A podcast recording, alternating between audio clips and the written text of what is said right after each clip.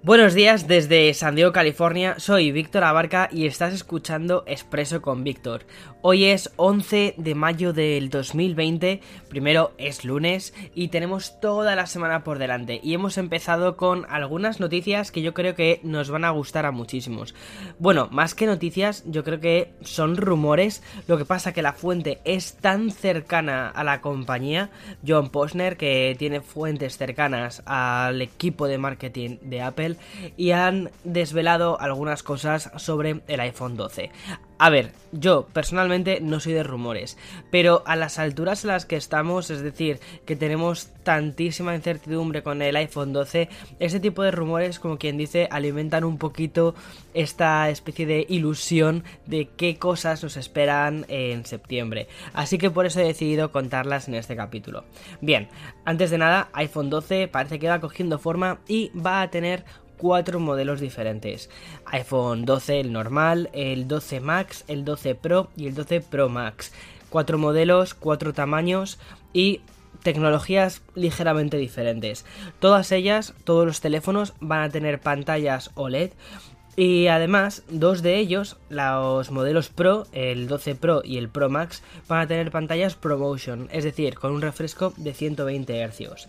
El más pequeño de todos, el iPhone 12 a secas, sin ningún apellido, tendrá una pantalla de 5,4 pulgadas y será OLED como te comentaba. Y después el 12 Max sin el apellido Pro tendrá una pantalla de 6,1, es decir, la misma que nos encontramos en los iPhones 11 actuales y en el 10R del año pasado.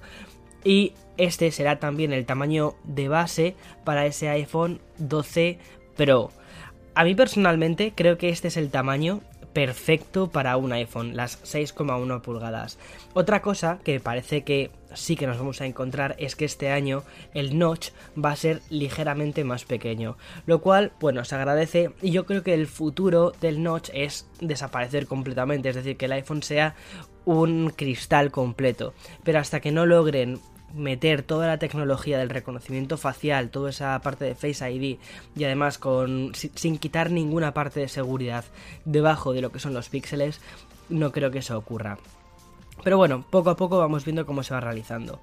Otra de las cosas que nos podemos esperar de este iPhone 12 es que obviamente va a tener la nueva generación de procesadores, que será la A14 Bionic, la que nos toca pues por ir contando números, y además parece que todos tendrán chips 5G.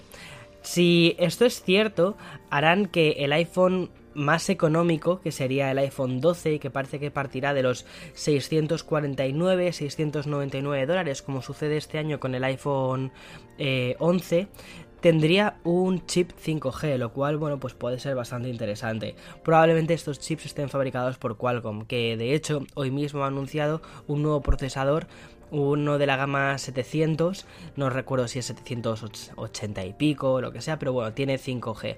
Y además es interesante porque esos procesadores, los de la gama 700, suelen ser para gamas más de tipo medio y que ya vayan metiendo chips 5G, bueno, es, interesante. Vale, en cuanto al diseño, parece que vamos a volver al diseño de los iPhones 5, es decir, con estos cantos más redondeados y que además seguiría un diseño muy industrial similar como al que tenemos en el iPhone eh, perdón, al iPad Pro. A mí personalmente este diseño me encanta, no sé a ti, pero mm, yo estoy ya living for it. O sea, perfecto. Y otra de las cosas curiosas es que la parte trasera va a ser también de cristal mate. Me encanta porque no deja huellas, eh, le da un, no sé, le da un estilo súper bonito al, al, iPhone y no sé, me gusta. Y sin embargo, una cosa que ya llevamos varios meses con este color ahí de en cuanto a rumores que es el navy blue, un azul oscuro casi negro, que a mí personalmente no me termina de gustar demasiado este color, pero parece ser que va a ser uno de los colores que van a tener estos iPhones 12. Veamos a ver qué pasa. Bien, otra de las cositas que se han filtrado de los lanzamientos de Apple, y este ya es, o sea, falta menos para que suceda, es el de los AirPods Studio.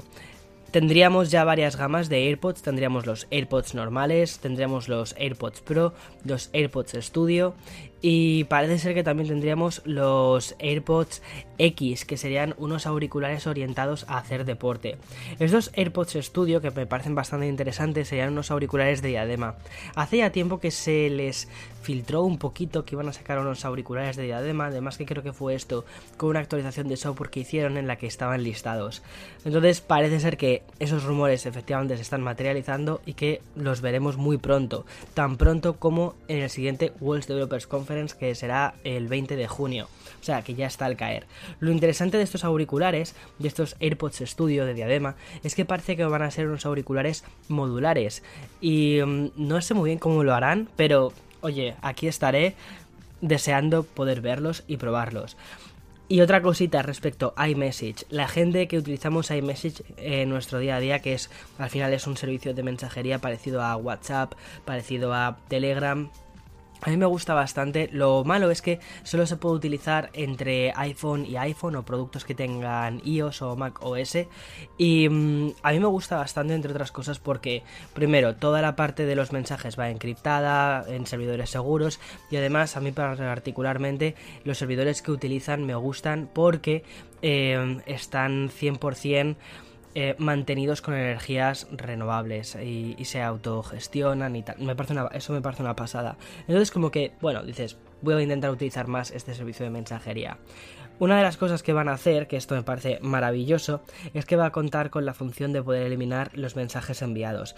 Así que me parece que si sales, bebes y eres de los que mandan mensajes cariñosos a tu ex cuando has bebido un poquito de más, al día siguiente al menos vas a poder eliminar esos mensajes que has enviado para evitar momentos embarazosos. Nunca mejor dicho. Y bueno, un fallo de seguridad con Thunderbolt ha sido quizás la noticia agridulce de este fin de semana, pero hay que contarlo. Bien, un estudio de una universidad tecnológica de Holanda ha desvelado que Thunderbolt tiene una vulnerabilidad que hace que esté expuesto a hackers. Y esto afecta a millones de usuarios.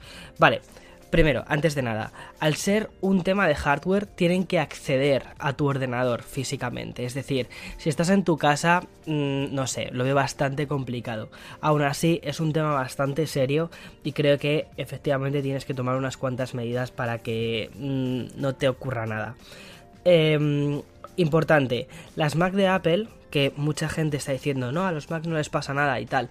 Los Mac de Apple tienen Thunderbolt desde el 2011, han ido pasando por diferentes modelos de Thunderbolt, creo que el que se saltó eso fue con el MacBook sin apellidos, el MacBook a secas del 2012, que se tenía simplemente USB-C y mm, todos ellos sí que están un poquito expuestos a esto siempre y cuando utilicen Windows en modo bootcamp. Es decir, si utilizas Mac OS en tu Mac, no tienes tantísima exposición a esta vulnerabilidad. Aún así, yo nunca diría que uno está completamente libre, porque mm, esto nadie te lo puede asegurar, pero parece ser que no va a ser, o sea, no es tan tan tan tan peligroso.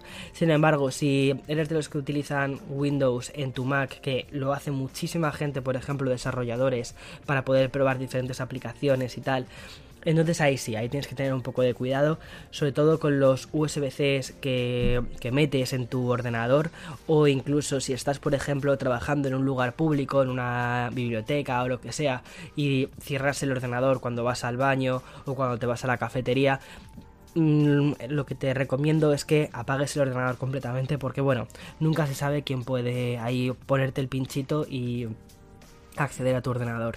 También los ordenadores con Windows fabricados antes del 2019 están expuestos. De todos modos, como todo esto, digamos que está, toda esta información se está desarrollando un poco, lo que voy a hacer va a ser dejarte un enlace al, a la revista Wired, donde vas a poder leer el artículo completo y además eh, ellos mismos enlazan una herramienta creada por las personas que han hecho este estudio para que puedas ver si tu ordenador Windows está o no afectado por ello. O sea, que Bien, lo malo de esta vulnerabilidad es que al tratarse de una vulnerabilidad por hardware, no sé hasta qué punto por software pueden llegar a solucionarlo. A ver, al final yo creo que todo por software se puede solucionar y que lo terminarán haciendo, entonces tampoco que no cunda el pánico, que la gente no se vuelva loca, que esto no es como el, el pen gate de hace unos cuantos años en los que te metían un pendrive en el ordenador y parecía que aquello se iba a desmoronar el mundo y tal. Es decir, no, pero ten cuidado. De todos modos, un consejo que te doy es que siempre tengas cuidado con los pendrives o con los USB-Cs o con los, con, las, con los accesorios que metes en tus ordenadores, ¿vale? Porque Mm, sí, o sea, nunca sabes dónde puede estar ahí la vulnerabilidad y es mejor estar protegido. Siempre, en todos los aspectos de la vida. Y bien, eh, hasta aquí las noticias, espero que te hayan gustado, espero que hayas empezado el lunes con energía y esta semana habrá vídeos, esta semana habrá podcast y hoy también subiré Café con Víctor, que no pude subirlo ayer domingo porque al final dije, mira, prefiero dedicarle más tiempo a este podcast, currármelo un poquito más, trabajarlo, documentarme y cuando esté preparado lo lanzo. En fin, que tengas un buen lunes. Si lo estás terminando, pues mmm, mírate una serie tranquilamente con este café de por la tarde. Y hasta mañana más. Chao, chao, chao.